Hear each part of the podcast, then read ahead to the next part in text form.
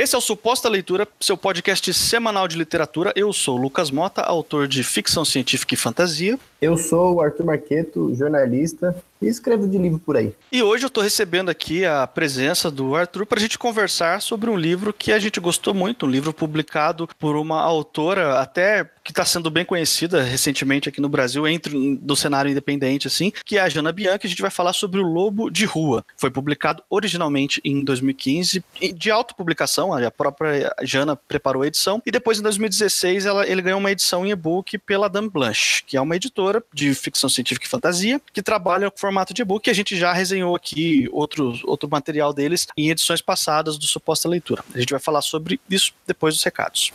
Bom, e no bloco de recados, como sempre, a preferência é do convidado. Arthur, por favor, o que, que você gostaria que os nossos ouvintes conhecessem dos, dos, das suas produções aí na internet? Como que o pessoal pode encontrar os seus trabalhos por aí? Eu ajudo o pessoal do, do 30 Minutos, estou começando a colaborar com eles agora. Para quem se interessar, eles também são podcast de literatura. Eu ajudei na pauta deles sobre Tropicalia, falei do tropicalismo, e gravei também recentemente com eles sobre a minha pesquisa de mestrado, que foi de crítica literária e booktubers. Para quem quiser também, eu escrevo no A Escotilha, num portal de, de literatura de Curitiba também, e tem um, um espacinho meu que chama Instantário. Só jogar no Google que aparece. Todos esses links aí vão estar na postagem para quem quiser conferir o trabalho do Arthur.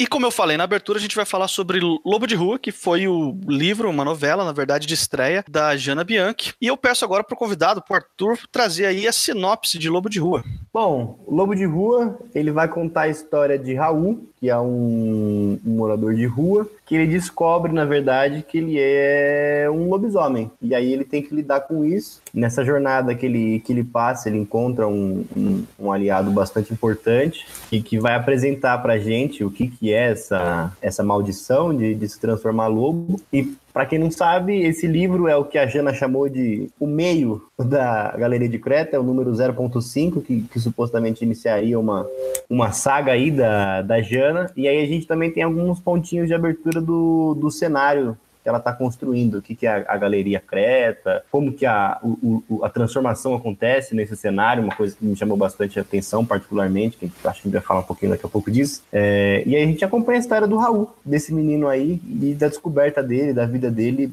nessa nova, nesse novo momento de transformação de, de licantropia. Bom, logo de cara eu quero começar com uma pergunta aqui, que eu já li esse livro um tempo atrás e você leu mais recentemente, tá com ele bem fresco na cabeça. Ele trata de uma história de lobisomens, obviamente, mas com um cenário bastante brasileiro. Tem um protagonista que é um morador de rua, enfim, a gente tem questões que estão muito próximas da realidade urbana brasileira, por ter todas essas representatividades brasileiras e ser uma história de lobisomem. Na sua opinião, representou? Eu acho que sim, Lucas. Eu gosto bastante, porque a, a Jana tem uma coisa muito legal que é essa, essa questão da, do espaço urbano, né? Uh, os cenários em que ela descreve ali, uh, eu sou de São Paulo, né? Então ela às vezes fala de alguma coisa da Sé, fala de, de outros espaços que eu consegui visualizar, assim. É, isso é bastante interessante para a literatura de fantasia, assim, de agora. O que me chama muita atenção, por exemplo, são as, as partes das, desse ambiente mítico que ela vai construindo, que lembra até um pouco o, o, o Lugar Nenhum do, do New Gaiman, que ela coloca também no final da, da edição do, da Amazon lá, da, do Kindle, ela tem a entrevista dela, né? Ela fala que ela se inspirou bastante no lugar nenhum do, do New Gaiman e depois que ela falou, caiu a ficha direitinho, assim. E aí ela traz na, no livro esses espaços, né? Que são espaços que estão supostamente abertos para todo mundo, mas são os espaços que você não vê diretamente se não for uma coisa que você está procurando, né? Se você não for a pessoa que está à margem, que consegue enxergar aquele espaço, você não, não percebe, né? No, no lugar nenhum, por exemplo, do New Gaiman, tem pessoas que, que são invisíveis aos olhos dos outros e que as pessoas não realmente não conseguem enxergar de jeito nenhum. E esse espaço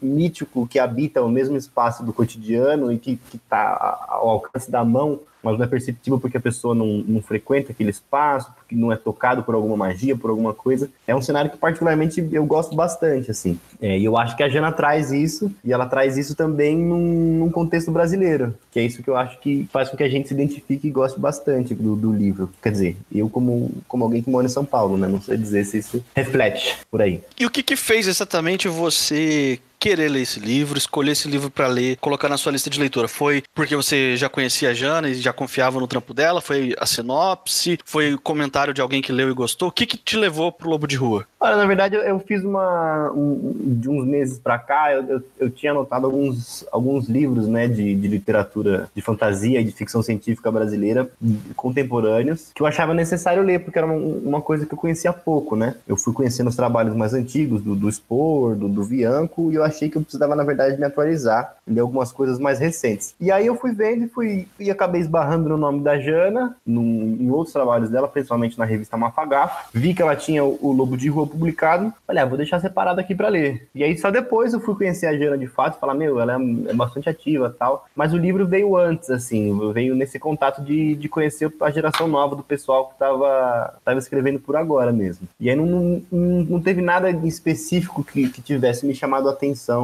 para ler. Eu achei que foi, acho que foi mais uma questão de, de saber o que tá rolando mesmo, de saber o que, que o pessoal tem produzido, o que, que o pessoal tá, tem pensado, levado como questionamento para literatura, mas foi uma experiência muito boa, assim, não me arrependo de nada.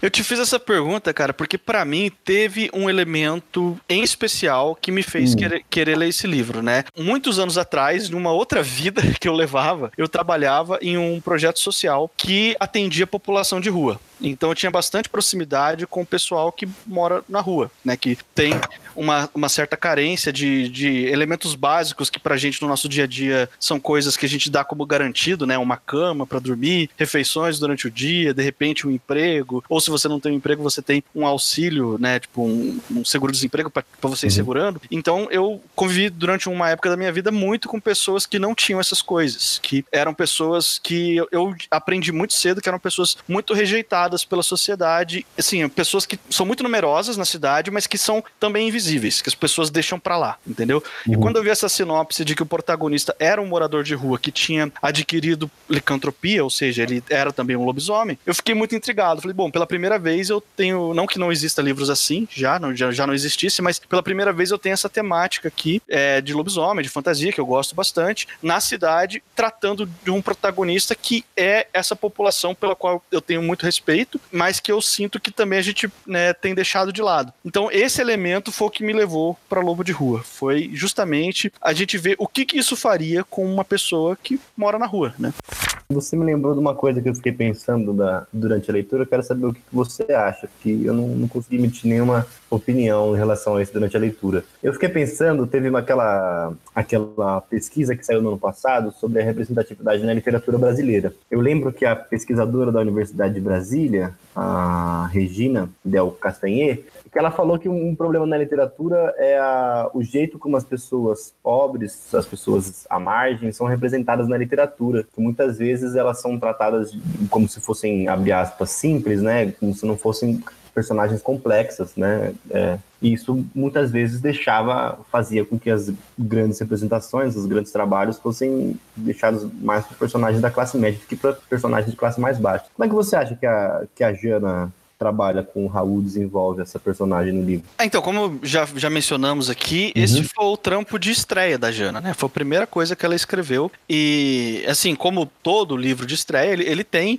a, aqui e ali algumas coisas que você olha, ok, tipo, isso aqui pode uhum. ser, de repente, não é, não é que é algo que tá errado, não é algo que é ruim, mas é algo que, assim, que você vê que talvez seja uma inexperiência mesmo, uma, uma primeira experiência de, de escrita da, da autora, né? Mas a representatividade do, do Raul no livro, para mim, eu achei que tá bem, bem bacana. Muito próximo do que é mesmo. Uhum. Do, que, do que é a realidade de um morador de rua. Eu acho que ele é tridimensional o suficiente, tá? Ele não tem só uma característica, ele não tem só um objetivo e, e, e ele não é uma pessoa limitada no sentido assim de que ele não conhece nada, ele não sabe de nada. Ele, é claro, ele tem as limitações dele porque ele acabou de adquirir licantropia, então ele precisa aprender sobre esse universo. Mas ele precisou passar a vida inteira na rua, sobreviver na rua. Então, ele sabe muitas coisas. Ele sabe muito bem como cuidar de si mesmo até certo ponto. Então, isso tá no livro. Eu consigo uhum. sentir essa, essa presença, assim, do, das necessidades. É porque, assim, quando você é morador de rua, cara, você tem que amadurecer mais rápido em certos aspectos, por uma questão de sobrevivência. Você não dá para contar com alguém necessariamente cuidando de você o tempo todo. Entendeu? Um pai, uma mãe. Muitas, muitos moradores de ruas não têm pai e mãe próximo. Né? Alguns até têm, mas outros não. Então, é essa realidade que do Raul, que a figura paterna e materna não tá presente na história, eu acho que tá bem, bem fiel bem próximo do que é. Se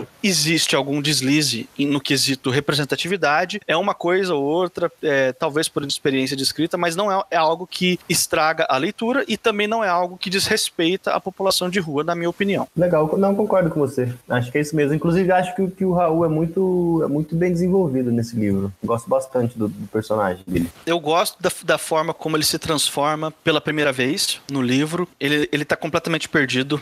Ele não sabe o que está acontecendo com ele. E ele já, ao mesmo tempo que ele já passou por tantas coisas, por tantas histórias na rua, ele se vê numa situação em que ele pensa que ele vai morrer, porque ele pensa que, na verdade, ele, ele não sabe o que, que é que está acontecendo com ele. Uhum. Ele não sabe que ele é um lobisomem, entendeu? Ele pensa que ele está sentindo algumas dores e o corpo dele está se modificando, que ele simplesmente vai morrer, que ele pegou uma doença qualquer na rua e ele vai morrer. Porque isso faz parte da vida na rua também, né? Esse medo de você estar tá sentindo alguma coisa e não saber exatamente o que, que é e não ter a quem recorrer, né? Eu, eu gosto da, de como acontece essa primeira transformação, eu gosto de como ele é apresentado e eu gosto muito da figura do Tito, que é um personagem muito importante para a história, que talvez assim é um, é um cara que já tem licantropia, é um cara mais velho, mais experiente, e ele vem ao socorro, ele fareja, ele meio que fareja, né, o, o que está acontecendo com o Raul, e ele vem meio que para resgatar ele e tentar guiar o, o Raul é um personagem mais novo, né? A gente, não sei se a gente falou isso, mas ele é bem mais jovem do que o Tito. Então, o Tito ele faz meio que as vias de como se fosse um pai. Assim. Ele tenta guiar o Raul até certo ponto, tanto na licantropia quanto na vida pessoal também, né?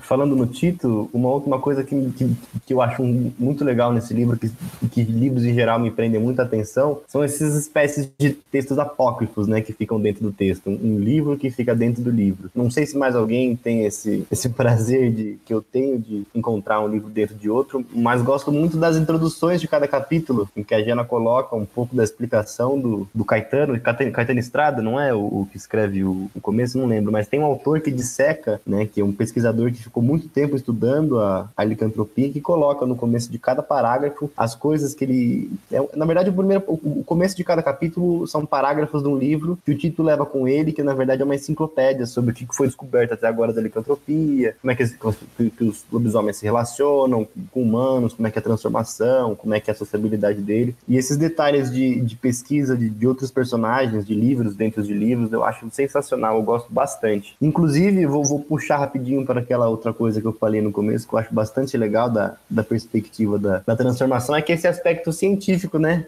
que ela dá para a licantropia, isso eu acho sensacional, porque eu, eu, eu, eu sou complicado com, com magia, com fantasia, com essas transformações, assim, eu sempre tenho, eu sou sempre ambíguo nessas, nessas coisas, e aí ela, ela traz no livro a questão da, da licantropia e apresenta de maneira muito interessante, muito legal, quais são as pesquisas, quais são o que, que muda, o que acontece, é, e é muito menos mágico em alguns momentos, né, do que a, o que a gente está acostumado. Então, quando o Tito vai mostrar pro Raul a licantropia, ele fica lá, não, isso aqui é, é DNA, é hormônio, não tem nada dessas magias, não, é muito menos romântico, tal, é por causa disso, por conta daquilo. O pesquisador já falou sobre isso, já tem esse material, ainda que seja até certo ponto, né? Que fala, não, mas por que isso? Ah, isso daí, aí eu não sei, aí é magia, aí é. Isso eu acho muito legal, esse caráter científico que ela dá pra pesquisa, pra licantropia. Eu não sei o que, que, que, você acha. Ah, eu adorei isso também, cara. Eu gostei de, dessa. Porque até então, é uma história de lobisomem, ou você usa aquela a crença popular do que é o lobisomem, ou você cria uma explicação que geralmente é mágica também. Foi a primeira vez. É porque assim, não é que se trata de uma ficção científica, não é que se trata de uma transformação científica. Existem os elementos mágicos no livro, mas existe um pessoal estudando isso há muito tempo. Então, é, eles acabam catalogando isso de uma forma, é. né? É, é, como se fosse uma catalogação da magia, né? É exatamente isso que eu acho bem legal. É. E falando nisso, cara, esse livro aqui é uma promessa. É um universo muito grande que a Jana tá prometendo já há alguns anos entregar em romances, que é o universo da Galeria Creta, que aparece aqui no livro, que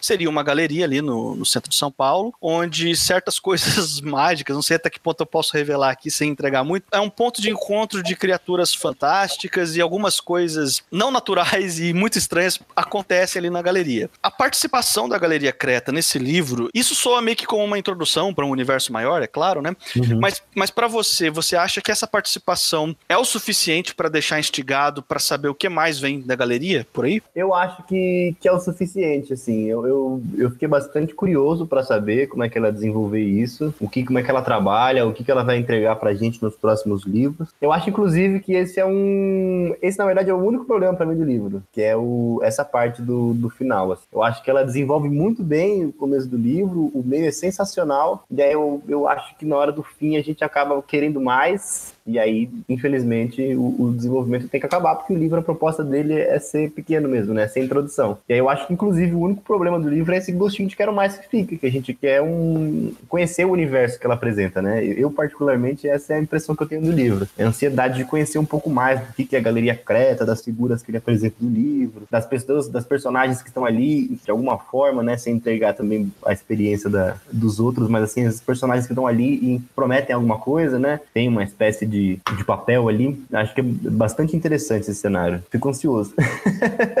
é, eu concordo com você, cara. Eu acho que é, é uma promessa. E como eu já, já li esse livro já tem um tempinho, é uma promessa que eu tô esperando, viu, Jana? Você, você, que tá ouvindo aí agora, eu sei, a gente tá esperando aí essa promessa aí. Como é que você vai cumprir isso aí? Isso. Sem, sem querer cobrar ninguém, mas, né? Não, não, jamais. jamais. Eu, eu, entrevistei o Lee aqui cobrei o segundo hacking dele também, ué. Tem que, tem que cobrar os caras. A gente gosta do livro, tem que incentivar os autores. É isso. Mas, Arthur, a gente tem que reduzir a nossa opinião cheia de nuances a um número que não significa nada. Qual é a nota de 0 a 5 que você dá aqui pro Lobo de Rua da Jana Bianchi? Olha, é sempre uma pergunta capciosa, né? Tentar colocar as notas de, de 0 a 5. Mas para mim, eu acho que é 4. Eu gosto bastante do, do, do livro, eu, eu, eu, vejo a introdução do universo bem legal. É um livro que prende, que tem um desenvolvimento muito bom dos personagens e que deixa esse gostinho de, de quero mais para a gente continuar lendo. Então, para mim, é, é nota 4. E para você, Lucas, quanto que é?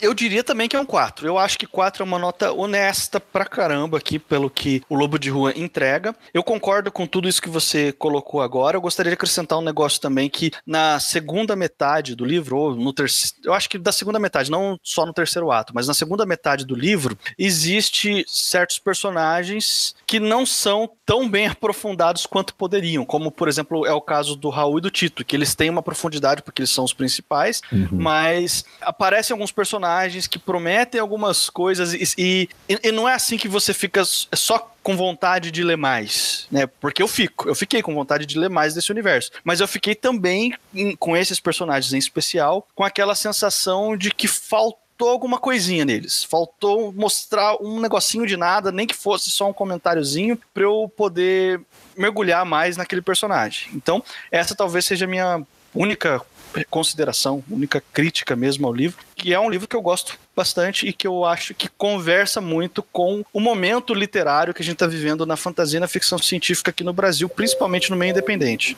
Eu acho que é isso mesmo.